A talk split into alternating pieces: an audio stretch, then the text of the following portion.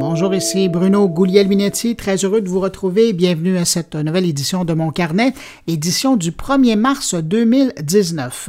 Cette semaine, au menu, une rencontre avec François Croteau, membre de l'exécutif de la Ville de Montréal. C'est le grand responsable du dossier numérique à la Ville et avec lui, on va parler du nouveau site web de la Ville, euh, des nouveaux services en ligne et comment la Ville veut mieux répondre en ligne aux besoins de ses citoyens. Jean-François Poulain, de son côté, rencontre Marie Glandu, une influenceur dans le monde de l'expérience utilisateur en France. Luc Sirois nous fait découvrir des gens qui s'intéressent à l'application des technologies numériques dans le domaine de la santé mentale. Et puis de son côté, Stéphane Ricoul revient sur Amazon, mais cette fois en parlant de fiscalité. Juste avant de rencontrer nos invités de la semaine, avant de passer à ma revue de l'actualité numérique de la semaine aussi, petite salutation particulière à des auditeurs de mon carnet. Cette semaine, salutation particulière à Daniel Desmarais, Christian Garneau, Daniel Wallet, Nathalie Gagnon, Sophia Cherkaoui, Mathieu Rancourt et Jonathan Couturier. À vous sept, merci pour votre écoute et puis bien sûr, ben, merci à vous hein, qui m'accueillez entre vos deux oreilles aujourd'hui. Je vous souhaite une bonne écoute.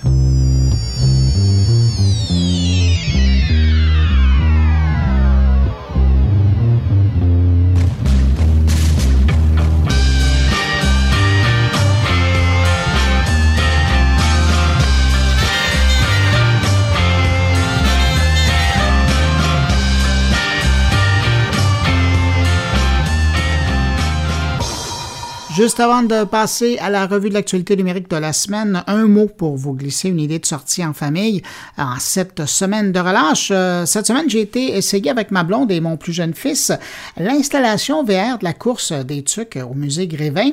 Si vous passez dans le coin du centre Eaton à Montréal, ça vaut vraiment le détour. C'est quatre minutes d'amusement immersif qui vous permettent de revivre une scène du film, mais surtout, euh, et dans le cas où vous n'auriez pas vu le film, euh, ça vous permet de virtuellement dévaler une pente en train sauvage avec les effets de mouvement créés par la technologie D-Box et le vent dans le visage en bonus. Vraiment, c'est assez amusant. Euh, les trois, on a beaucoup aimé. Alors voilà, c'était ma petite suggestion pour euh, la semaine de relâche. Maintenant, c'est vrai, j'enchaîne avec l'actualité numérique.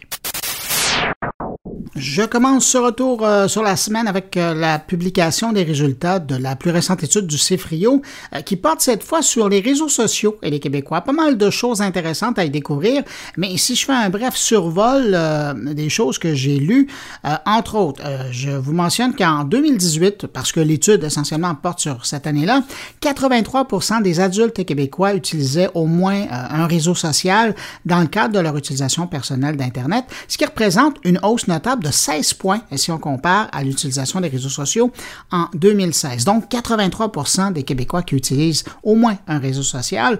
Euh, près des deux tiers des adultes québécois sont connectés au moins une fois par jour à un réseau social. Près de la moitié des adultes québécois, 45% euh, sont connectés plusieurs fois par jour.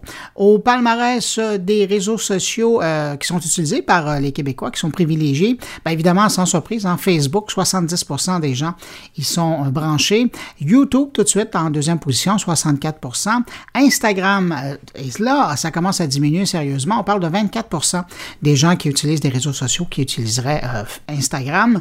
LinkedIn, quatrième position, lui, on retrouve avec 18% des Québécois qui utilisent LinkedIn.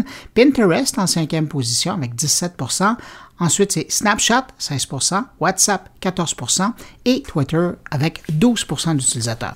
Je poursuis dans les euh, découvertes de cette étude du CFRIO. C'est presque 8 adultes sur 10 qui utilisent les réseaux sociaux pour suivre l'actualité au Québec. Euh, les Québécois utilisent les réseaux sociaux euh, pour communiquer avec les marques. Ça, c'est pas une surprise. Mais quand on regarde en détail, on se rend compte que 32% ont publié un commentaire positif ou négatif à propos d'une marque.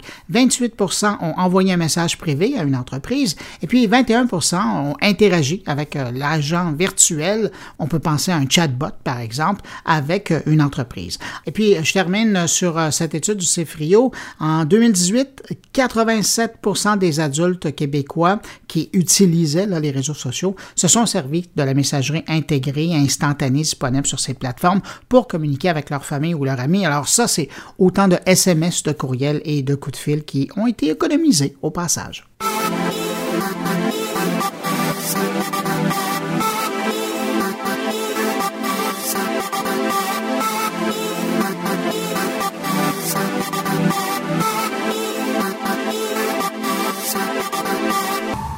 Parlant de réseaux sociaux, euh, lu dans un article du New York Times cette semaine, euh, l'article qui portait sur euh, les WhatsApp, Telegram et compagnie qui se lancent désormais dans la création de leur propre crypto-monnaie. On connaissait déjà les efforts de Facebook dans le domaine et son projet de WhatsApp Coin, mais là, il semble que les messageries comme Telegram ou même Signal projettent de lancer leur propre crypto-monnaie d'ici la fin de l'année. Des monnaies qui devraient permettre aux utilisateurs de ces plateformes d'échanger directement et plus simplement aussi des fonds entre eux. Un peu comme PayPal le propose, lui, déjà depuis longtemps. Alors j'ai hâte de voir ça de près lorsque ça va être disponible d'ici quelques mois, probablement dans le cas euh, des WhatsApp Coins.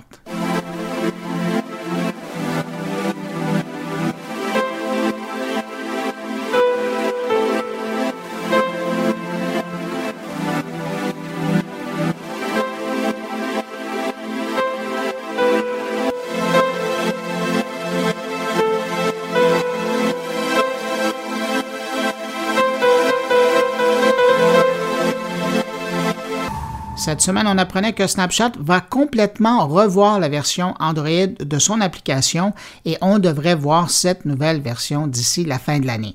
Faut dire que cette nouvelle-là, cette nouvelle version avait été évoquée à la fin de l'année 2017, mais là, c'est vrai, ça a été confirmé par euh, des gens de Snapchat. Alors, entre-temps, les utilisateurs, euh, ben, ils ont été patients et là, ils vont être récompensés. Avec cette version, euh, Snapchat espère aller chercher les 2 milliards d'utilisateurs d'Android qui n'utilisent pas encore le réseau social. Alors voilà ce qu'on appelle un objectif ambitieux.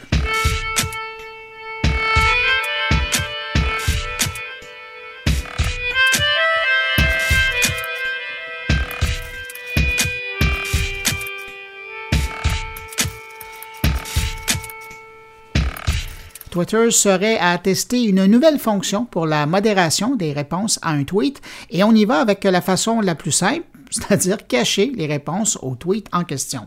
Avec cette approche, si elle est déployée par Twitter, l'auteur d'un tweet pourra décider de choisir de cacher certaines réponses directement depuis le menu d'options du message. Cependant, il faut dire que euh, ça ne va pas faire disparaître les réponses de la twittosphère parce qu'un utilisateur de Twitter pourrait aussi demander d'afficher les tweets cachés depuis les options euh, des tweets. Mais bon, c'est une fonction qui pourra probablement réduire la portée des messages des trolls et ça, c'est déjà bien.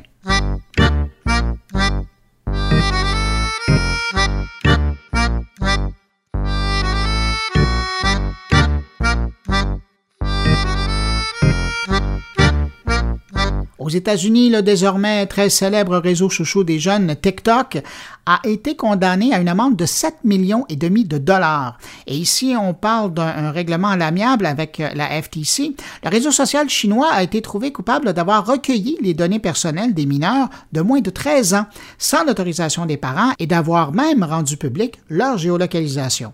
Parce que euh, jusqu'en octobre 2016, l'application avait une fonctionnalité qui permettait aux utilisateurs de consulter la liste des personnes qui se trouvaient à moins de 80 km d'eux.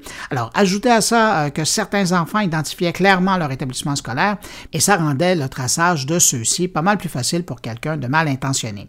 En plus de payer une amende, TikTok s'engage à retirer toutes les vidéos d'enfants de moins de 13 ans de sa plateforme. Je le rappelle, euh, aujourd'hui, le réseau TikTok compte 500 millions d'utilisateurs dans le monde.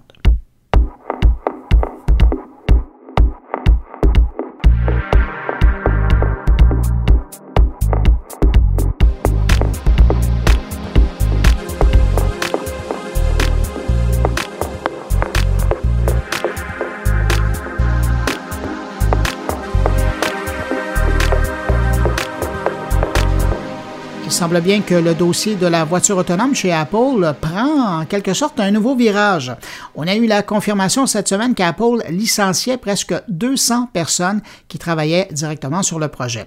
Conséquence des mauvaises ventes des nouveaux iPhones, le fabricant doit couper et recentrer ses activités et il semble que le dossier de la voiture autonome ben, soit mis tout simplement au garage pour le moment. Entre-temps, on peut imaginer que des efforts vont être mis plutôt sur le nouveau service de streaming que Apple veut lancer d'ici quelques mois pour faire concurrence à Netflix. Alors voilà une histoire qui sera à suivre.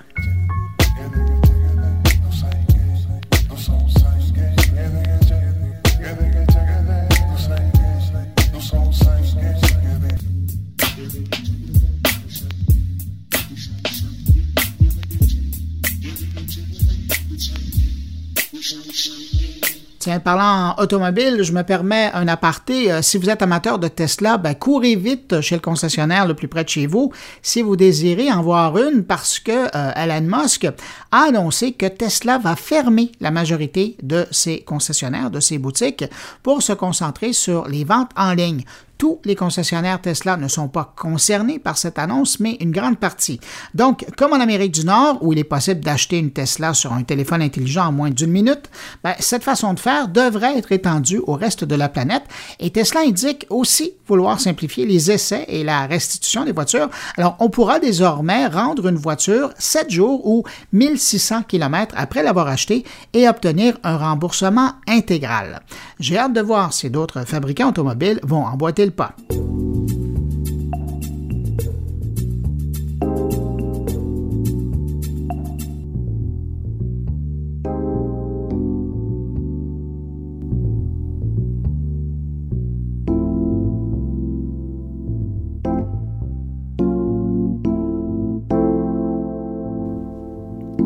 Parlant de nouvelles façons de faire, il y a Amazon qui va aussi innover dans son approche de livraison. C'est Jeff Bezos qui a annoncé que dorénavant, les abonnés de son service Amazon Prime pourront choisir un jour de livraison fixe. Donc, fini les petits colis qui arrivent un jour après l'autre, bien qu'ils ont tous été commandés le même jour. Concrètement, les clients qui le veulent pourront choisir un jour de livraison fixe euh, qu'Amazon a baptisé l'Amazon Day, le jour d'Amazon, et recevoir uniquement ce jour-là des produits qu'ils ont achetés chez le marchand en ligne. Une belle économie euh, sur l'emballage pour Amazon, évidemment, et puis c'est un bon coup de pouce aussi pour l'environnement. Ce service est aujourd'hui lancé aux clients américains, mais le reste de la planète ne devrait pas tarder à se voir offrir également ce service.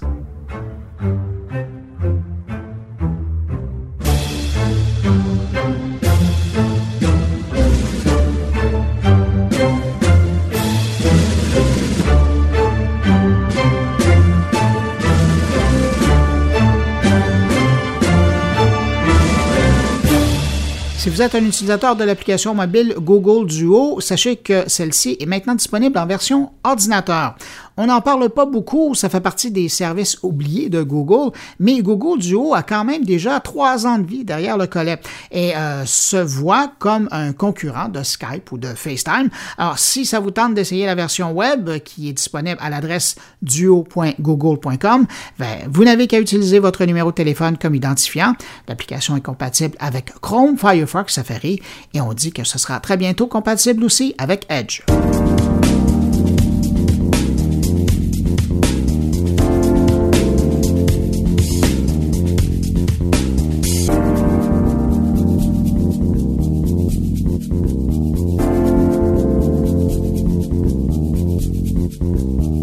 Puis en terminant sur euh, les nouvelles choses de la semaine, un nouveau podcast vient d'atterrir dans la podcastosphère canadienne.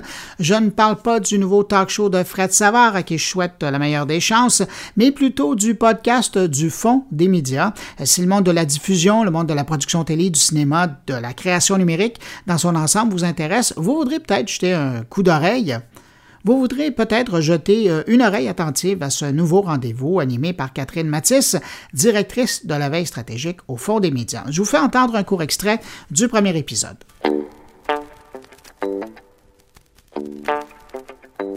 Vous écoutez Futur Immédiat, une série de balados qui dévoile tout, mais absolument tout, sur les transformations du monde médiatique et de l'industrie du divertissement à l'ère numérique. La série vous est présentée par le Fonds des médias du Canada.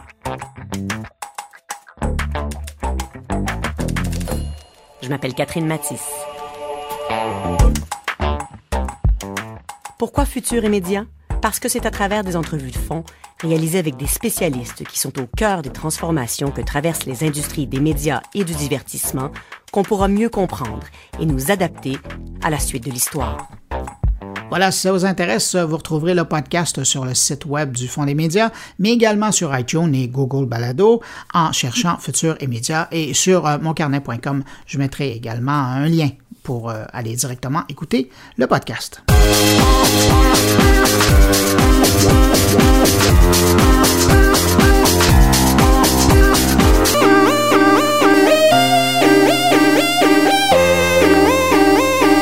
Cette semaine, la Ville de Montréal annonçait qu'elle changeait l'adresse euh, de son site web, finileville.montréal.qc.ca. On peut désormais accéder au portail de la ville en allant directement sur montréal.ca. C'est un très bon prétexte pour m'entretenir avec François Croteau, le maire de l'arrondissement de Rosemont-Petite-Patrie, mais surtout le monsieur en charge de la question numérique au comité exécutif de la Ville de Montréal. Alors, comme vous allez l'entendre, on parle d'une nouvelle approche dans le domaine du numérique, plus en lien avec les besoins du citoyen. Monsieur Croteau, grosse nouvelle cette semaine, euh, ben, en tout cas, grosse nouvelle pour ceux qui suivent l'évolution du site web de la Ville de Montréal. Vous adoptez maintenant l'URL montréal.ca. Pourquoi? Ben, en fait, tout d'abord parce qu'on voulait simplifier euh, l'URL euh, actuelle qui était long et fastidieux pour l'entrée et aussi pour la question de recherche qui était aussi très complexe. On a aussi voulu euh, uniformiser la pratique avec les autres grandes villes du Québec et même le gouvernement du Québec euh, pour euh, faire en sorte d'avoir une pratique qui était conforme aux pratiques de nos, de nos partenaires québécois. Qu'est-ce qu'on reconnaît avec ce changement-là? Est-ce que c'est pour vous le moment d'amener des nouveaux services sur le. Est-ce qu'on parle toujours d'un portail ou du site? Oui, en fait, il y a deux éléments importants. On va, bien entendu, c'est le site Internet de la Ville de Montréal, mais on aborde ce changement en termes de services numériques pour les citoyens. Donc, vraiment, on se positionne comme, comme une ville qui délivre des services et dont son portail va avoir comme objectif principal d'offrir euh, des services euh, de tout ordre à, sa population. Donc, d'une part, toute la question démocratique, les instances démocratiques et tout, mais surtout la capacité maintenant d'avoir un compte client au cœur des services citoyens, donc sur le portail, mais aussi de pouvoir à ce moment-là faire le suivi en direct des différentes demandes que les citoyens pourront faire via euh, nos, différents outils technologiques, que ce soit par exemple euh, l'application euh, Montréal. si vous faites une requête 3 en 1 via l'application, avec le compte client, désormais, vous pouvez avoir un suivi en temps réel du traitement de votre demande. ce sera également la même chose avec le nouveau service de permis en ligne lorsque vous allez faire une demande de permis, par exemple, de porter fenêtre et que vous allez faire le paiement en ligne, vous allez aussi pouvoir faire le suivi de votre requête, votre demande par le biais de votre compte. Donc, c'est déjà un atout vraiment important. Euh, on, a fait euh, une veille stratégique pour euh, trouver les meilleures pratiques et à cet égard, on va se démarquer. L'autre élément important, c'est que nous avons aussi transformé complètement l'arborescence du site, c'est-à-dire que nous avons fait des focus group et aussi une enquête pour déterminer et savoir quelles étaient les, euh, les demandes de services, mais surtout les pages ou, les sujets les plus utilisés les plus visités de la part des citoyens sur euh, les différents sites Internet qui existent de la ville. Et en fonction euh, de ces résultats, on a donc modifié la priorité des sujets et la manière dont le site va être configuré pour qu'il soit tout d'abord aligné sur les priorités des citoyens et de leurs demandes, mais aussi qu'il soit plus convivial et facile. Tout ça dans un esprit aussi d'accessibilité universelle, parce qu'on veut s'assurer que tous les citoyens puissent y avoir accès de façon euh, égale. Donc, c'est vraiment une réforme complète. Il faut savoir que le site actuel, il y a plus de 40 000 pages avec énormément de doublons, pas d'uniformité et c'est vraiment très, très difficile de s'y retrouver. Et le référencement aussi sur Google est vraiment mauvais, ce qui fait que souvent, lorsque vous faites une recherche par Google, vous ne retrouvez pas euh, ce que vous cherchez sur le site de la ville. On vous amène habituellement euh, sur un autre site. Bien, vous m'amenez justement à, ma prochaine question, c'est-à-dire que déjà sur votre site, vous proposez euh, aux Montréalais ou aux gens qui sont curieux de voir une, nouvelle approche, une nouvelle interface au niveau de, l'expérience d'accès à l'information. Et c'est intéressant parce que si dans la version précédente ou la version qui est officielle, là, qui est offerte euh, présentement en ligne, on a l'impression d'avoir euh, une présentation de Montréal et des différents services. Là, vous débutez, et, vos propos le disaient, vous, vous débutez vraiment avec d'abord des liens vers des services concrets. Je, prends l'exemple, euh, quand je suis arrivé, moi, j'avais, bon, je veux signaler un problème de déneigement, je veux faire une demande de service, je veux payer ou contester un constat d'infraction. Vous êtes vraiment dans le très concret, là. Tout à fait. Et comme on disait, on met le citoyen au cœur de notre démarche. plutôt que de répondre aux objectifs et aux besoins de l'organisation, on répond davantage aux besoins des citoyens. Donc, c'est un changement de paradigme qui demande naturellement une, révision aussi de nos façons de faire, c'est-à-dire au-delà du fait qu'on fait une interface qui est plus conviviale, mais surtout qui répond aux besoins des citoyens directement, il faudra, euh, je dirais, dans notre, dans notre euh, service euh, courant, que cette culture-là soit aussi imprégnée d'un service citoyen accru et donc on pourra s'assurer d'une réponse adéquate. Donc, ce n'est pas juste les outils Internet, ce n'est pas juste les outils technologiques. Il doit aussi y avoir une réponse de nos services. Et moi, je, je pense que un des avantages de mettre ces services en ligne, ça va permettre euh, à nos employés qui travaillent, par exemple, euh, dans les bureaux Accès Montréal actuellement, d'avoir euh, plus de marge de manœuvre pour traiter les demandes directement des citoyens plutôt que de faire davantage de comptoirs, parce qu'on s'attend naturellement à une diminution du nombre de visites au comptoir du BAM euh, et une, euh, une, hausse quand même importante des demandes qui passeront davantage en ligne, ce qui va donc permettre un meilleur traitement et plus rapide des demandes et des requêtes citoyennes. Je me trompe ou cette version-là du site Web, c'est vraiment la première fois que la Ville de Montréal euh, aborde la question du point de vue de l'utilisateur, du, Montréalais qui cherche des services. Jusqu'à maintenant, on était dans la présentation de l'offre, tandis que là, on est vraiment à la réponse du besoin du Montréalais.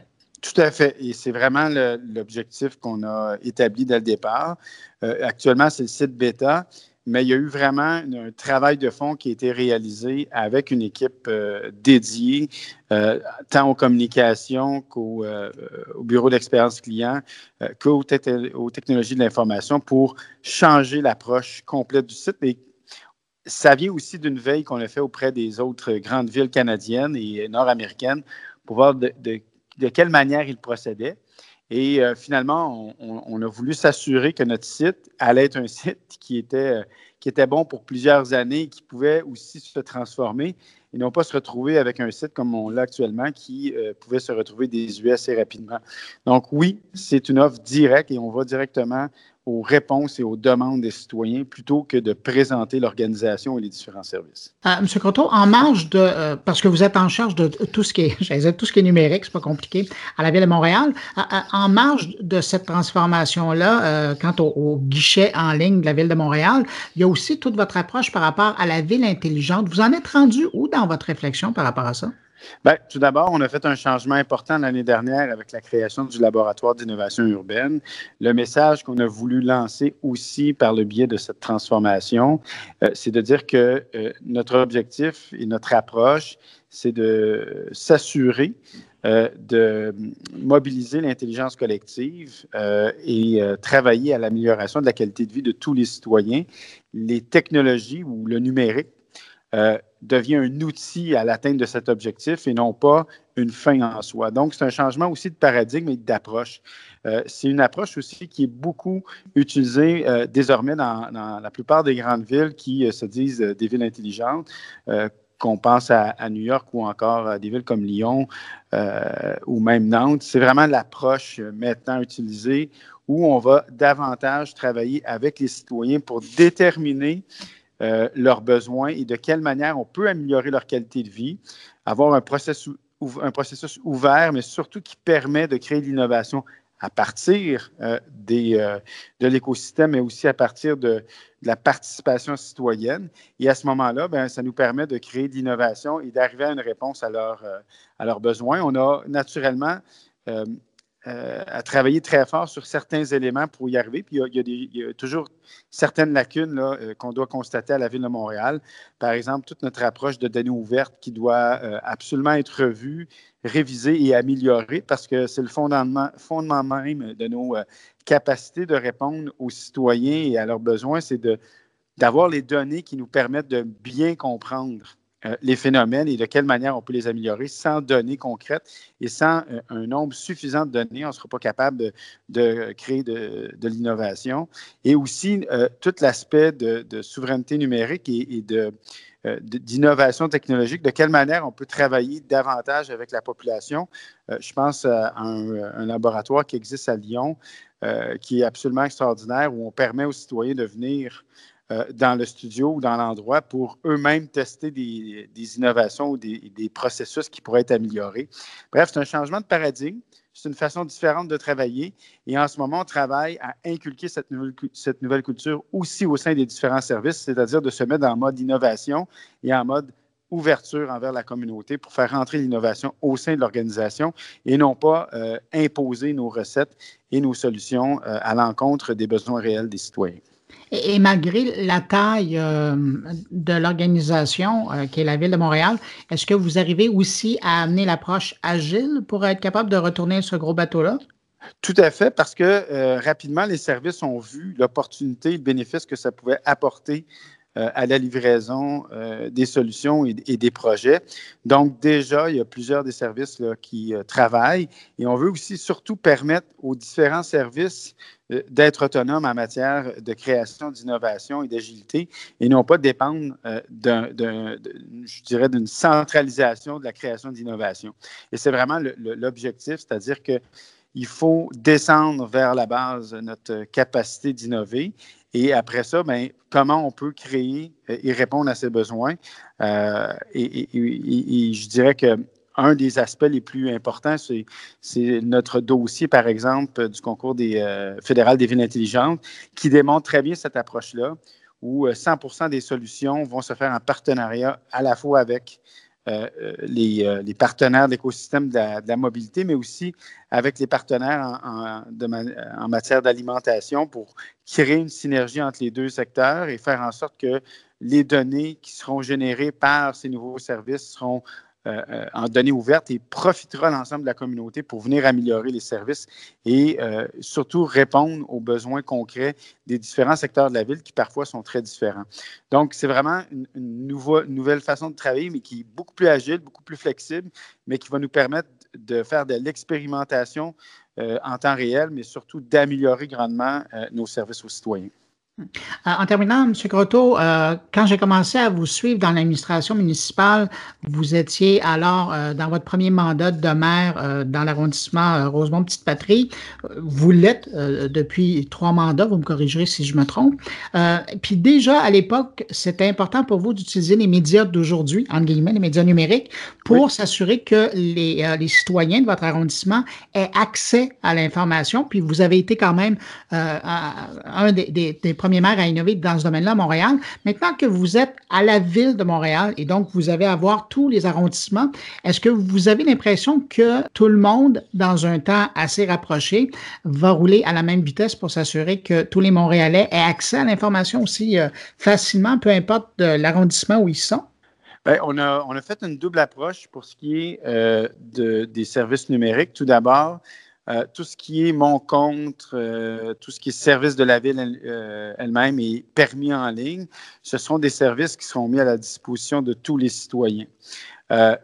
par contre, pour tout ce qui est service de proximité qui relève à 100% des arrondissements, la façon dont on a, on a décidé de travailler avec les arrondissements, c'est de les accompagner euh, dans euh, la construction de leur, euh, de leur site Internet. En fait, ils n'ont pas un, site Internet distinct de la ville, mais ils ont un, lien vers les services d'arrondissement. Donc, tout ça va être quand même harmonisé hein, au point de vue du visuel, au point de vue de l'orientation des services, mais tout ce qui est des éléments plus distinctifs de certains arrondissements où ils, ils peuvent venir bonifier. Auparavant, ce n'était pas possible. C'est-à-dire qu'un arrondissement ne pouvait pas dans le site de la ville actuelle, venir dire, nous, par exemple, nous avons tel type de service que nous offrons à nos citoyens parce que c'est une orientation que nous avons. Les autres arrondissements ne l'offrent pas, mais on ne pouvait pas venir l'ajouter sur le site de l'arrondissement. Maintenant, ça va être possible. Donc, on vient aussi beaucoup plus flexible pour permettre aux arrondissements aussi euh, de conserver leur autonomie et pouvoir s'assurer que leurs citoyens qui ont accès à des services qui ne sont pas nécessairement offerts dans d'autres arrondissements puissent aussi y avoir accès par le biais de leur site de l'arrondissement. Donc, c'est aussi une nouvelle, euh, une nouvelle façon de faire, mais une, innovation à, cet égard. Et les arrondissements sont très heureux euh, de ce respect de leur autonomie, mais en même temps de pouvoir bénéficier des nouveaux services de la ville qui seront en ligne également. Donc, euh, dans le fond, c'est le, le, meilleur des deux mondes. Les citoyens vont pouvoir avoir vraiment l'ensemble des services offerts soit par la ville et par l'arrondissement. Donc, il n'y aura pas deux vitesses, ça va être une seule vitesse, c'est-à-dire grand V. pour le prénom de la mairesse, évidemment. oui. Euh, Monsieur Croteau, François Croteau, maire de l'arrondissement de Rosemont-Petite-Patrie et responsable au conseil exécutif de, la question numérique, autant les services que la ville intelligente. Merci beaucoup pour cette entrevue. Merci à vous, ça me fait plaisir. Au revoir. Au revoir.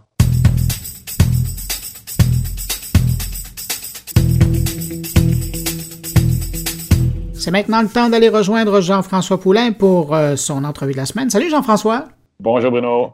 dis donc Jean-François, cette semaine, tu as rencontré Marie Glandu et avec elle, ben, je pense qu'on peut dire que tu as pris un pas de recul et tu as fait de la réflexion avec elle. Ben, exactement. On a eu une très belle conversation. Je l'avais contactée cette semaine euh, pour parler d'un article qu'elle a écrit euh, concernant euh, quelqu'un qui, qui, est un penseur du UX aux États-Unis qui s'appelle Don Norman.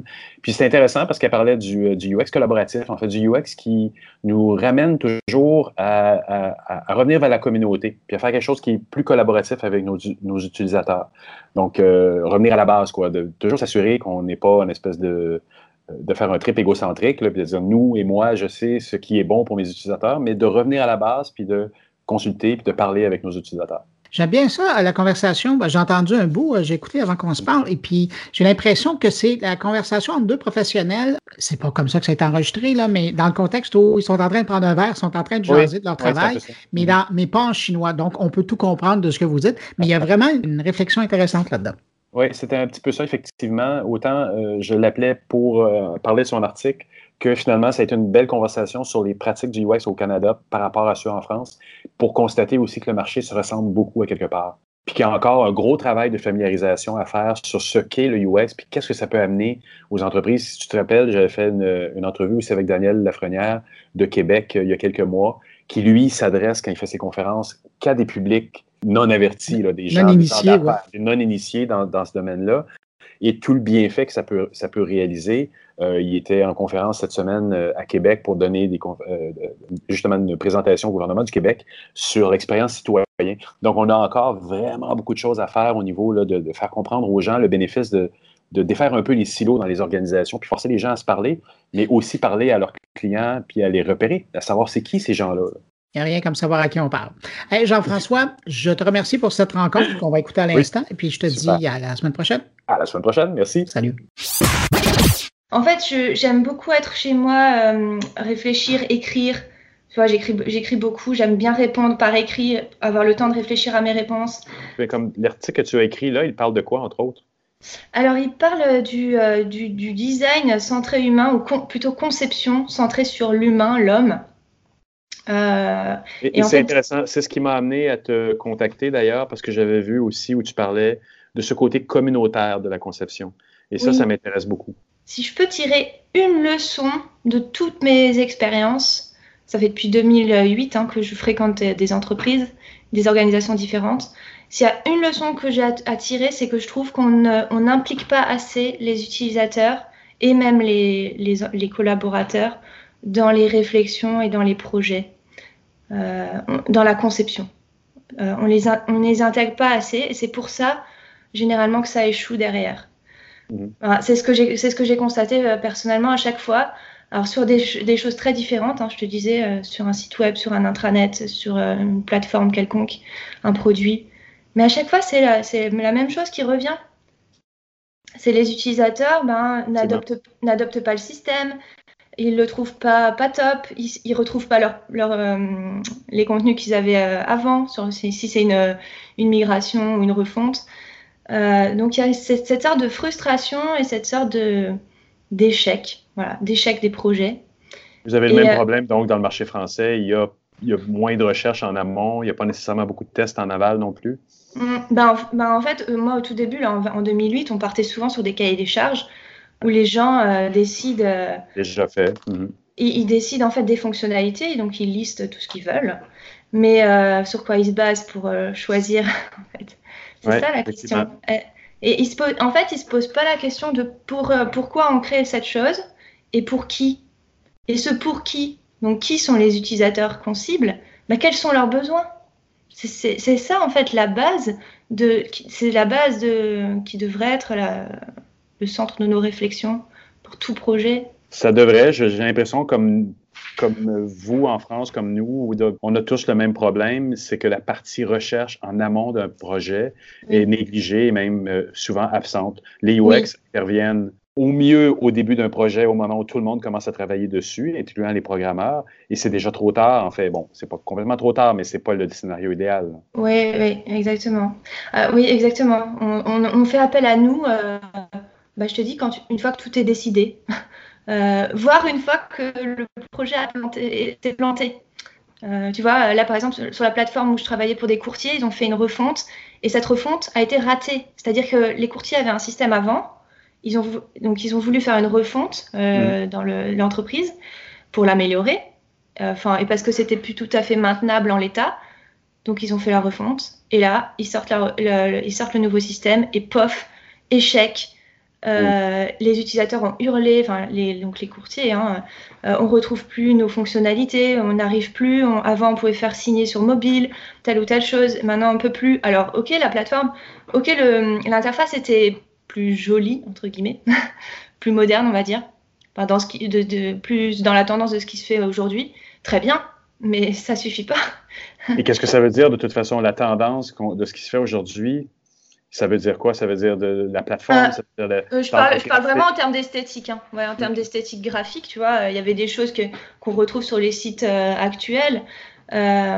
si tu veux, la, version, la V1, enfin la version d'avant, elle était un peu, un peu vieillotte, entre guillemets elle faisait un peu site des années, euh, euh, je sais pas, des années 2000 ou 2005, un truc, tu vois. Ouais, ouais. Et, euh, mais mais c'était fonctionnel. Oui, oui, et c'est ça, ça fonctionnait, le client était satisfait. On ne peut pas, je crois, remplacer quelque chose de fonctionnel par quelque chose de beau, mais qui ne fonctionne plus. Et oui. Alors moi, je vois beaucoup de, de, je vois quand même beaucoup de refontes. Et puis il y a plein de boîtes qui font des refontes. Par exemple, ma banque récemment, elle a refait son app, refait l'application. Euh, donc un jour, je suis allée sur l'app et j'ai vu qu'elle était complètement différente. Mais alors j'ai fait, alors euh, sur le moment, j'ai fait, oulala, là là, qu'est-ce que qu'est-ce qui se passe? Euh, C'est nouveau tout ça. Est-ce que je vais m'y retrouver? Mhm. Et oui, je m'y suis retrouvée. J'ai retrouvé comment faire mes virements, comment voir mon solde, comment faire des, voir mon RIB. Tout était placé autrement, on est d'accord, avec d'autres couleurs, etc., d'autres formes, mais je retrouvais ce que je voulais faire. Et c'est ça qui compte c'est soutenir les utilisateurs dans leur activité. Tu le mentionnes dans ton dernier article, c'est euh, faut commencer par déterminer les vrais, euh, les vrais problèmes auxquels ils sont confrontés puis les solutions que tu veux leur offrir. Oui, et je trouve ça, pour, tout te dire, je trouve ça très étrange. parce que ça me semble évident, ça me semble logique de partir de mais euh, pourquoi on fait ça? Pour qui on le crée? Quels sont leurs vrais besoins? Et est-ce qu'on a vraiment compris leurs vraies problématiques? Je trouve ça très étrange de ne pas se poser euh, plus que ça la question de pour mm. qui est-ce qu'on crée euh, la chose qu'on veut, qu'on veut créer. Donc on a une super idée, on la trouve révolutionnaire. Oui, on va créer une application pour faire ci ou pour faire ça. On va refaire le site web. Ok, très bien, mais pourquoi est-ce qu'on le fait et pour qui Et ces personnes, le qui, bah, quels sont leurs vrais besoins euh, au quotidien? Et, et, je parle des vrais Alors, je, je, je mets vrais besoins parce qu'il y a les besoins qu'on croit, nous, dans l'équipe de conception ou dans l'équipe projet, on croit que les gens, euh, ils aiment ça ou ils font ça, etc. On a quelques retours, quelques échos, euh, souvent du service commercial, euh, de la hotline. Mais souvent, on se trompe sur la réalité qui est beaucoup plus riche et beaucoup plus complexe que ça. Et si on ne va pas sur le terrain, on ne peut pas comprendre les vrais besoins. Et, ça, donc, c'est déjà le premier problème auquel on fait face en amont. Mm. Euh, euh, je sais que comme toi, puis comme tu le mentionnes dans ton article, même au niveau des tests, il y a beaucoup de gens qui ne comprennent pas qu'on peut tester sans avoir passé six mois à développer ou à programmer quelque chose. Tout à fait. Euh, c'est aberrant aussi, là. Tout à fait. Alors ça, je l'ai rencontré dans des équipes qui étaient à fond dans le Lean Startup et dans, le, dans les, tout ce qui est approche agile. Bon, alors ça, c'est pas ma spécialité à moi, hein, mais euh, bon, il faut bien travailler avec les équipes, avec les méthodes, euh, les approches qu'elles ont, et essayer de voir comment on peut intégrer le design UX là-dedans. Et c'est vraiment pas toujours évident parce que, par exemple, cette équipe, euh, donc Lean Startup, on va dire, qui était à fond dans ces méthodologies, elle voulait très vite créer un MVP, un Minimum Viable Product. Et, et pour elle, c'était quelque chose de codé, quelque chose de, de mm-hmm. développé informatiquement, comme tu dis. Et pour moi, il fallait faire des tests en amont sur ben, des maquettes ou des storyboards, des prototypes, des éléments qui n'ont pas besoin d'être codés. Ça permettait, ça, pour moi, ça permet de rectifier le tir en amont parce que, comme tu le disais tout à l'heure, ça coûte très cher de, modifier des choses, développer euh, des choses qui ont déjà été codées. Même si c'est un minimum viable product, on est d'accord, hein, mais c'est ah quand même du code. Et, oui, et par plusieurs personnes parfois. on parle de 3, 4, 5 programmeurs qui ne sont, pas, sont pas les plus pauvres de la société en ce moment. Hein. Il en manque, donc ils sont payés assez cher. Donc, mettre 6 euh, personnes pendant 6 mois, euh, c'est peut-être mieux de mettre une ou deux personnes en UX pendant une ou deux semaines, incluant les tests, puis d'être capable de vraiment prouver que le concept fonctionne ou pas. C'est ça. Et alors j'ai remarqué un autre, un autre phénomène qui se passe avec ce, cette façon de faire des, MVP, c'est que ça frustre énormément les développeurs. Pourquoi? Parce qu'ils créent des choses et derrière on les, on les teste, donc des, bouts de code hein, euh, fonctionnels, euh, et on se rend compte que c'est pas bon. Euh, les utilisateurs n'ont pas le comportement qu'on attendait, etc. Il faut changer. Euh, il faut, donc il faut changer et, et généralement ils ont l'impression, les développeurs, qu'on jette à la poubelle ce qu'ils ont fait parce qu'on doit pivoter. ouais. euh, et ça, quand ça arrive ben, régulièrement, euh, et ben ça les, ça les frustre. Ils ont l'impression que leur travail n'est pas, est pas valorisé, qu'il est, mis, ben, qu'il est mis à la poubelle. Hein. C'est l'expression qu'on m'a dite telle quelle. Hein. Les mots pour mots, c'est ce que je code, on, le met à la poubelle et j'en peux, j'en peux plus de ça. Euh, voilà, j'ai, j'ai entendu ça et ça m'a vraiment marqué euh, très fort. Et j'avais envie de dire, euh, j'avais envie de dire à ces équipes, mais on peut faire autrement. On peut tester bien avant. Alors, par contre, le problème, c'est qu'est-ce qu'on fait des développeurs, qu'est-ce qu'on fait des développeurs pendant la phase de conception oui. c'est pour ça que idéalement, il faudrait qu'on nous, on arrive en tant que UX avant que les concepteurs, avant que les programmeurs soient là en place. Oui, alors, bah, oui et non. Disons qu'on ne va pas leur demander de coder des choses. Par contre, je trouve que c'est super intéressant de les intégrer euh, dans les ateliers euh, d'idéation on, génère plein d'idées, les brainstorming, euh, les ateliers de conception, on fait des croquis, on fait, tu vois, on fait des petites maquettes. Et, là, les développeurs, même si c'est pas leur cœur de métier, bah, c'est super intéressant de les avoir. c'est super intéressant de les avoir parce qu'ils vont, ils vont déjà avoir des idées. Hein. C'est pas parce qu'ils sont dev qu'ils n'ont pas d'idées, qu'ils sont pas, pas créatifs. Mhm. Et puis, ils vont apporter un regard euh, peut-être un peu plus technique sur certaines choses et peut-être déjà mettre des hauts là sur, euh, sur certains points. Euh, attention, développer ça, c'est compliqué ou ça va demander, je sais pas moi, de l'intelligence artificielle ou et ils vont déjà prendre conscience peut-être un petit peu des, des enjeux techniques. Ouais. Euh, et prévenir aussi des contraintes et peut-être euh, des risques même. Euh, donc, c'est super intéressant de les avoir en amont, même s'ils ne codent pas. Oui, effectivement, ils, peuvent, ils peuvent, ils doivent faire partie des groupes de réflexion qui mm. réfléchissent en amont. Puis effectivement, pendant qu'ils réfléchissent avec nous, ils n'ont pas à programmer, donc ils ont beaucoup moins de frustration. Et ils sont plus en mesure de se faire un plan dans leur tête de là où ils peuvent aller avec ça. C'est exactement ça. Moi, je trouve que derrière, après, ils sont plus engagés dans leur travail parce qu'ils ont plus compris pourquoi ils font les choses. Euh, et c'est eux qui ont euh, co-conçu aussi euh, la solution. Ils ont, ils ont fait depuis le début. Et derrière, tu as, des gars qui sont beaucoup plus, beaucoup plus engagés. Des gars ou des femmes. Hein. Oui, absolument. C'est intéressant parce que tu as écrit ton article sur, euh, tu t'es inspiré ton article sur la pratique de Don Norman. Puis dedans, il dit, euh, même après 50 ans d'expérience dans l'observation et la compréhension des personnes, il a un doctorat en psychologie, j'ai toujours tort et je suis toujours surpris. Mais c'est intéressant et, je pense que c'est effectivement la base de notre métier d'être toujours surpris, de se permettre de l'être. On n'est jamais maître de ce qu'on pense qu'être notre pratique, on est toujours en train d'évoluer. Ouais, complètement. Moi, on vient souvent vers moi et on me dit Marie, est-ce que tu peux regarder euh, cette interface, cet écran euh, Qu'est-ce que tu en penses en termes en termes UX? J'ai envie de leur dire mais je ne suis pas l'utilisateur cible. Alors surtout quand c'est des, euh, je sais pas, c'est des voyageurs d'affaires ou des courtiers. Moi, je n'ai pas ce profil-là, donc je peux je peux pas me mettre à leur place. Moi, je peux éventuellement donner des conseils sur des bases ergonomiques. Euh, voilà, il faudrait peut-être rapprocher ce bouton du texte parce qu'on ne comprend pas que ça va ensemble, ou euh, ce, bouton devrait être plus gros parce qu'on ne peut pas facilement euh, le, cliquer, des choses comme ça.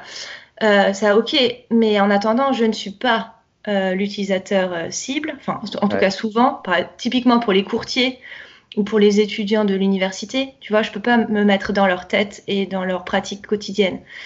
Euh, donc il, faut les rencontrer, il faut confronter nos idées, euh, nos concepts à leur vision et leur, perception. Et c'est pour ça que je suis vraiment très d'accord avec ce que dit Donald Norman. Euh, on n'a jamais fini d'apprendre et on, on, est toujours surpris par les comportements des gens quand on leur montre le prototype. Alors, comment vous utiliseriez ça? Et puis tu vois qu'ils font des choses complètement inattendues ou qu'ils espéraient autre chose c'est, moi, je trouve ça génial. Ça peut être frustrant. Ça, peut, être frustrant, mais je pense que si on en de la frustration ou on, manque d'humilité, on passe à côté de ce qui est la base de notre métier. Je crois aussi. et c'est pour ça que je, dis souvent que dans notre métier, on a besoin euh, d'humilité, de, de, remise en question. Euh, il faut se dire, euh, c'est l'utilisateur qui a raison.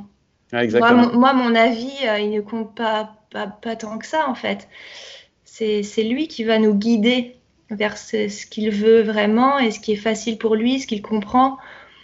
Euh, et, par rapport à ce que tu disais tout à l'heure, effectivement, des fois, on, amène l'équation à dire euh, on y va vers du beau. Alors que l'utilisateur, souvent, lui, il s'en fout, il veut aller vers quelque chose. Et même, on voit beaucoup de sites qui sont affreux, pour nous, mais graphiquement ou visuellement affreux, mais qui fonctionnent extrêmement bien, des sites comme Reddit ou autres, qui a des mm. millions d'utilisateurs qui vont donner leur opinion dessus, mais c'est très texte, pas d'image, mais c'est très efficace, ça fonctionne. Mm. Mm. Complètement. C'est ce que j'essaie de dire à, mes étudiants en, design. Là, ils sont dans une école de design en première année. Et j'essaie de leur dire que le beau, enfin le joli, c'est important, bien sûr. Hein, ça contribue à l'expérience globale mais il faut surtout, surtout soutenir les gens dans ce qu'ils veulent faire, dans leurs activités euh, au quotidien. Donc si euh, je leur donne le cas par exemple de, du paiement au restaurant, essayez de comprendre ce que euh, les gens veulent, veulent faire, le serveur, le, le, client, et essayez de les soutenir. Mm. Comment est-ce qu'on peut les aider ces gens-là? C'est ça qu'on doit avoir dans la tête. C'est pas juste ah bah je vais faire une app euh, et elle sera super belle parce que je connais euh, les dernières euh, tendances UI, etc. Tu vois? Exactement. Il faut avoir l'humilité de dire que peut-être que la solution que la personne veut avoir ne passera peut-être pas par une interface. Et donc, en tant que designer pur, en plus, oui. designer UI, ben, la solution sera peut-être pas une app. Ça va peut-être être une amélioration de ton processus dans ton restaurant. Oui, complètement, complètement. Donc rester ouvert sur les solutions. Ne pas penser solution et produits et fonctionnalités avant de penser expérience. Exact. Et, pour penser expérience, il faut comprendre juste les besoins et euh, ce que veulent faire les gens. C'est euh, le, le départ. mais d'abnégation de parfois perdre un mandat à cause de ça, parce que si la solution se situe euh, à la caisse du restaurant, c'est plus une app que tu as besoin, et tu as perdu le client pour une app, mais au moins tu as quand même un être humain heureux qui n'a pas pu dépenser 100 000 euros pour faire une nouvelle app pour, pour sa chaîne de restaurant. Ouais, bon, après, après, on a besoin de vivre aussi et j'ai peur que certains designers acceptent aussi des missions euh, qui n'ont pas trop de sens, euh, mais juste pour gagner leur vie. Euh, ce qui peut aussi se comprendre, hein, puisqu'on est dans la compréhension des besoins. mais mais c'est pas voilà c'est pas l'idéal. Enfin c'est vrai que si on peut réorienter le client et lui dire attention c'est ça qui est important de résoudre d'abord en priorité, c'est ça les vrais problèmes. Si on peut lui mettre le doigt sur les, les points de douleur, les pain points, et lui dire que c'est là-dessus qu'il faut axer à la solution. Mm. Tu mentionnes une autre chose aussi dans le dans l'article que, que, tu as tiré de, la partie de Don Norman que je trouve très intéressante, c'est qu'il mentionne que euh, le, un, produit, c'est aussi un cycle. C'est pas nécessairement je te le conçois que tu te débrouilles après. Mm. C'est impossible de concevoir ça comme ça si on est toujours à l'écoute de nos utilisateurs leurs opinions, leurs besoins et tout vont évoluer sur les années. Mm. Mon produit, à partir du moment où il est en ligne ou qu'il est dans un salon ou autre, on, est déjà en train de penser à sa prochaine version et à sa prochaine version et à sa prochaine version. Oui, tout à fait. C'est euh, une logique d'amélioration continue. Mm-hmm. Euh, effectivement, notre intervention, elle n'est pas euh, en amont et puis pendant la conception et après on fait les tests et, et basta, c'est fini. Euh, c'est vrai qu'il y a des clients qui nous disent vous intervenez, et puis après, euh, ce sera, on arrêtera la prestation. Mais c'est qu'ils n'ont pas compris toute l'ampleur de l'expérience utilisateur qui effectivement, euh, ben, ça, les besoins évoluent, les, les pratiques évoluent, les, les, usages. c'est de l'amélioration continue. Si on veut faire les choses bien. Hein. oui, puis je, pense que c'est ce qui est le plus grand mal de travailler en ce moment avec des agences, ou comme tu dis, quand, quand les clients vont voir des agences en prestation, puis euh, ils, savent que ça va avoir une fin, qu'après six mois, ça va être terminé, mais c'est pas terminé, c'est que le début après six mois. Et eux doivent avoir en place un processus de, de, de rétroaction, de pouvoir valider ce que leurs utilisateurs en pensent, etc. etc. Oui, oui. Euh, c'est le design UX. Euh, c'est aller voir sur le terrain d'abord, faire l'exploration, de l'observation, et ensuite générer des idées, et ensuite les prototyper et les tester très tôt avant même de commencer à fabriquer, fabriquer quoi que ce soit. Exact. Tout à fait d'accord. Marie, Marie, je te remercie énormément pour cette entrevue. Merci à toi.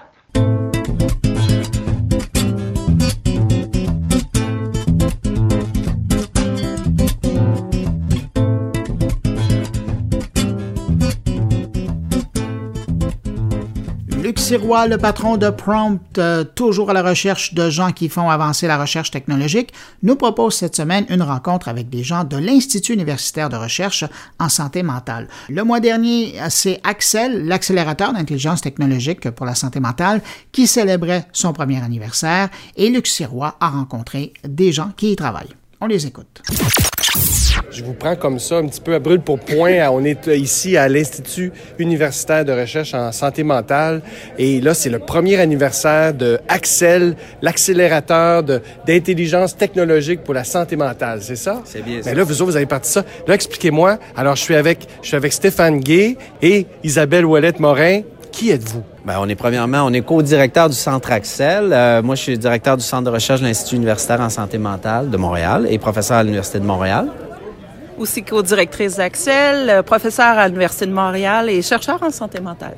Bon, ben, un accélérateur en technologie pour la santé mentale, qu'est-ce que c'est premièrement? Pourquoi on parle de technologie pour la santé mentale, Stéphane?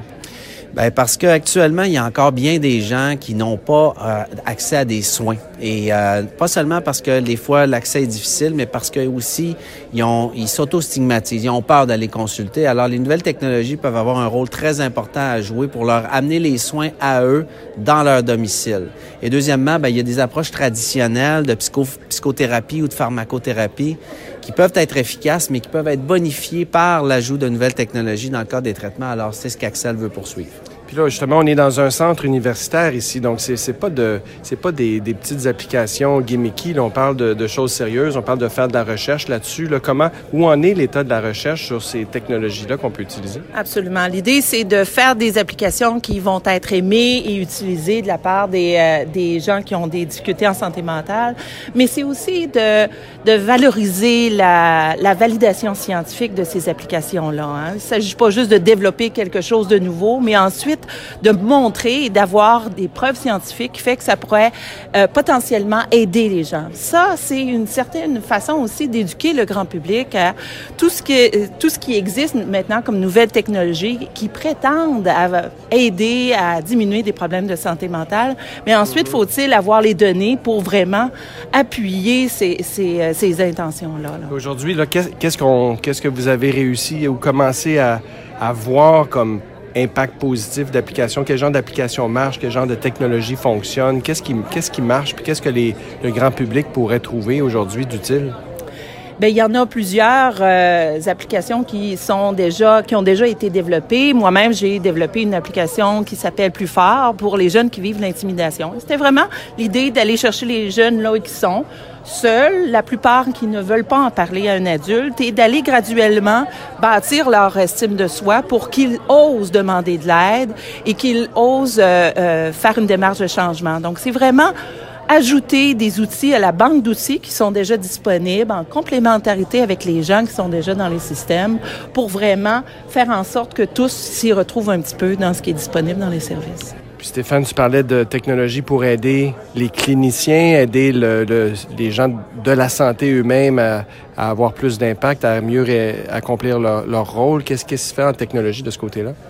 Ben, en fait, il y a, des outils que les cliniciens peuvent tout d'abord référer à, à, leurs patients ou à leurs clients pour qu'ils puissent aussi faire du chemin, euh, progresser aussi entre les séances, par exemple, de traitement.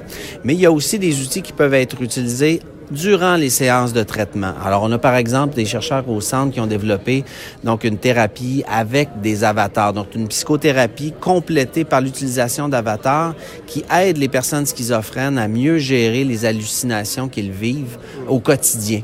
Alors, sans l'apport des nouvelles technologies, ce serait pas possible ça. On peut pas, on peut pas, disons, euh, euh, faire une, une, une, séance où est-ce qu'on va feindre d'être un, un, diable. Alors, ça prend vraiment les nouvelles technologie pour l'illustrer. Et ça permet après d'optimiser vraiment l'effet de la thérapie avec ces patients-là et les aider à vivre au, quotidien euh, avec moins de détresse. Et là, tu fais référence au centre. Donc, dans un centre universitaire, on développe du nouveau savoir, des nouvelles technologies. Mais là, vous avez lancé Axel. Puis Axel, ça, ça va faire quoi pour ces nouvelles technologies-là?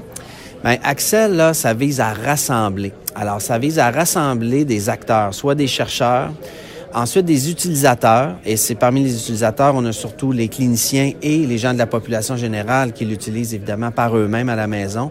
Et troisièmement, des entreprises. Euh, on a beaucoup réfléchi quand on a pensé à Axel à savoir, mais est-ce qu'on devrait nous-mêmes embaucher, par exemple, des ingénieurs ou d'autres techniciens pour faire le travail au niveau technique? Et on s'est dit, je pense que finalement, l'expertise, elle se situe dans les entreprises. Et il y en a vraiment beaucoup euh, à Montréal et à travers tout le Québec, finalement, euh, qui ont développé, qui ont des idées de développer, en fait, ce, type d'outils-là. Donc, avec aussi l'intention de vraiment aider les gens qui vivent cette détresse psychologique-là. Et nous, dans le fond, on les accompagne dans ça pour euh, amener une validation scientifique à leur outil, si possible, et puis faire en sorte que d'amener une plus-value qui éventuellement va peut-être aussi permettre une meilleure commercialisation. C'est quand même brave et visionnaire d'avoir décidé d'ouvrir les murs, de s'ouvrir comme ça à la communauté technologique, à la communauté entrepreneuriale.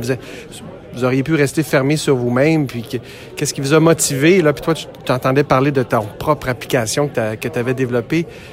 Qu'est-ce qui vous a motivé à faire ça puis à vous ouvrir comme ça? Je pense que le, monde scientifique change comme tous les mondes ailleurs. Les murs se défont. Je pense qu'il y a une plus grande valorisation de la multidisciplinarité, des intérêts communs, des expertises qui sont euh, différentes, puis de, célébrer tout ça, puis d'en faire euh, des des projets plus productifs, d'avancer plus loin, d'avancer plus vite ensemble. C'est vraiment l'idée à la base de l'accélérateur. Donc, c'est dire, ben, il n'y a pas personne qui peut tout faire, il n'y a pas personne qui est bon dans tout. C'est en se mettant ensemble qu'on va vraiment atteindre plus rapidement nos objectifs, puis qu'en même temps, on va pouvoir être sensible aux besoins des autres pour euh, mieux travailler ensemble. Peut-être en conclusion, peut-être un petit message pour les innovateurs euh, qui pourraient se déployer leur génie créatif vers la, la santé mentale. Qu'est-ce que vous leur lanceriez comme invitation à ces, à ces innovateurs-là? Innovatrices, innovateurs? Il y a tout à faire et tout à gagner, alors venez nous rejoindre. Oui, puis on invite les cliniciens aussi à, nous, rejoindre. Euh, ils n'ont pas eu encore beaucoup de formation pour utiliser les nouvelles technologies, alors Axel va être là pour les aider. Ben, Stéphane Gay, Isabelle Wallet-Morin, merci beaucoup. C'est génial. On retourne, on retourne à l'anniversaire pour célébrer ça, un an d'accélération. Ça vaut la peine. On y va. OK, salut.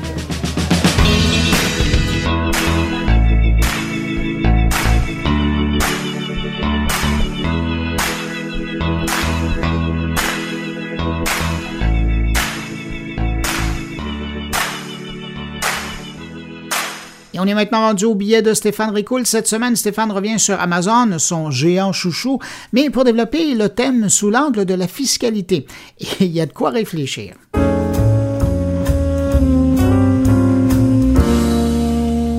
Bonjour Bruno et bonjour à tous tes auditeurs. Bruno, encore une fois cette semaine, merci beaucoup de bien vouloir me donner un peu de temps entre les deux oreilles de tout ce beau monde qui t'écoute. Aujourd'hui, on va parler taxation, fiscalité. Parfois, il peut arriver que les impôts à payer d'une entreprise, on va dire, soient inversement proportionnels à ses profits.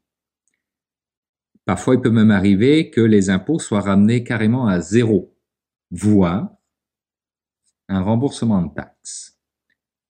Vous l'aurez compris, je parle ici bien évidemment du dossier Amazon.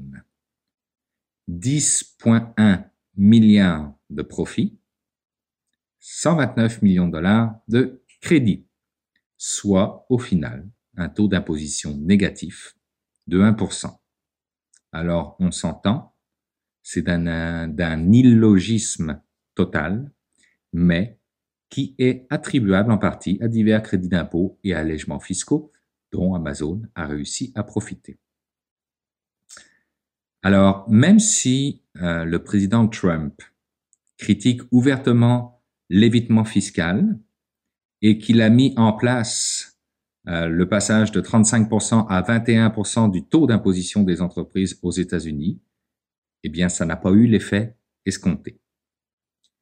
Au Canada, la fiscalité en regard à l'économie numérique semble faire un peu de surplace. Alors, j'ai voulu, au fin du présent exercice, faire un petit tour du monde des différents projets de loi prévus pour taxer les géants du numérique. On va commencer par la Grande-Bretagne, qui fin octobre ont annoncé vouloir instaurer ce genre de taxe dès avril 2020. La taxe qu'ils ont prévue, c'est 2% sur le chiffre d'affaires généré par les utilisateurs britanniques, mais uniquement si l'entreprise est rentable. L'objectif pour eux est d'aller ramasser 400 millions de livres sterling en taxes et impôts. Du côté de l'Espagne, ils ont adopté un projet de loi pour une taxe de 3% sur les revenus générés par les grandes entreprises de technologie, dont le chiffre d'affaires est supérieur à 750 millions d'euros au niveau mondial et de 3 millions d'euros en Espagne. En Autriche, ils se sont également déclarés prêts à instaurer une taxe de 3% sur les revenus publicitaires, cette fois-ci, des géants de l'Internet, dont le chiffre d'affaires, là aussi, dépasse 750 millions d'euros dans le monde, mais cette fois-ci, 10 millions d'euros en Autriche. Leur objectif, aller chercher pour 200 millions d'euros de taxes et impôts par année.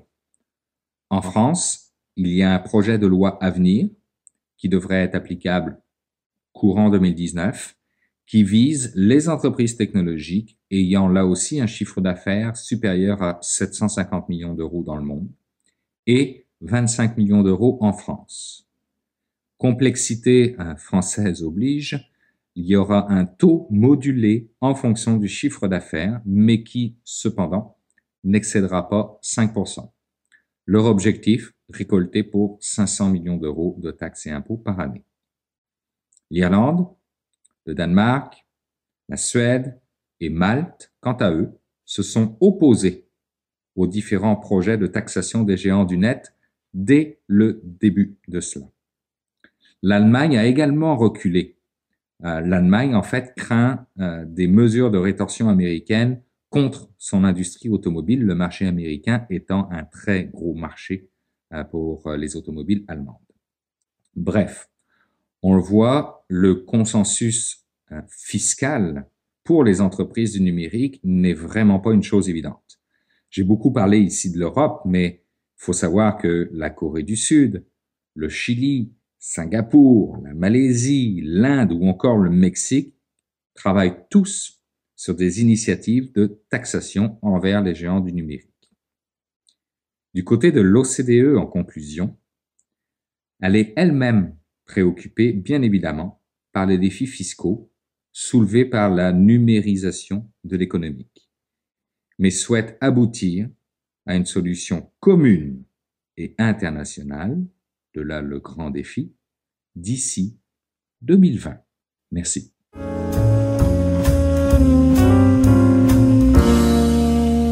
Ben voilà, c'est là-dessus que se termine cette édition de mon carnet pour euh, cette semaine. J'espère que vous avez apprécié. Merci aux invités, merci à mes précieux collaborateurs Luc Serrois, Jean-François Poulain, Stéphane Ricoul. Comme je vous le rappelle chaque semaine, n'hésitez pas à passer le mot autour de vous si vous pensez que mon carnet pourrait intéresser vos amis, vos connaissances, vos abonnés. Simplement leur mentionner la chose, les inviter à se rendre sur moncarnet.com. Tout est là et ils auront énormément de plaisir, comme j'espère vous l'avez eu en nous écoutant. Si vous désirez me laisser un mot, vous pouvez le faire en passant par euh, les réseaux sociaux, hein, euh, par la page Saint-Clair de Mon Carnet ou encore par le blog à l'adresse, comme je le disais précédemment, moncarnet.com. Merci d'avoir été là. Je vous souhaite de passer une excellente semaine. On se retrouve la semaine prochaine. Au revoir.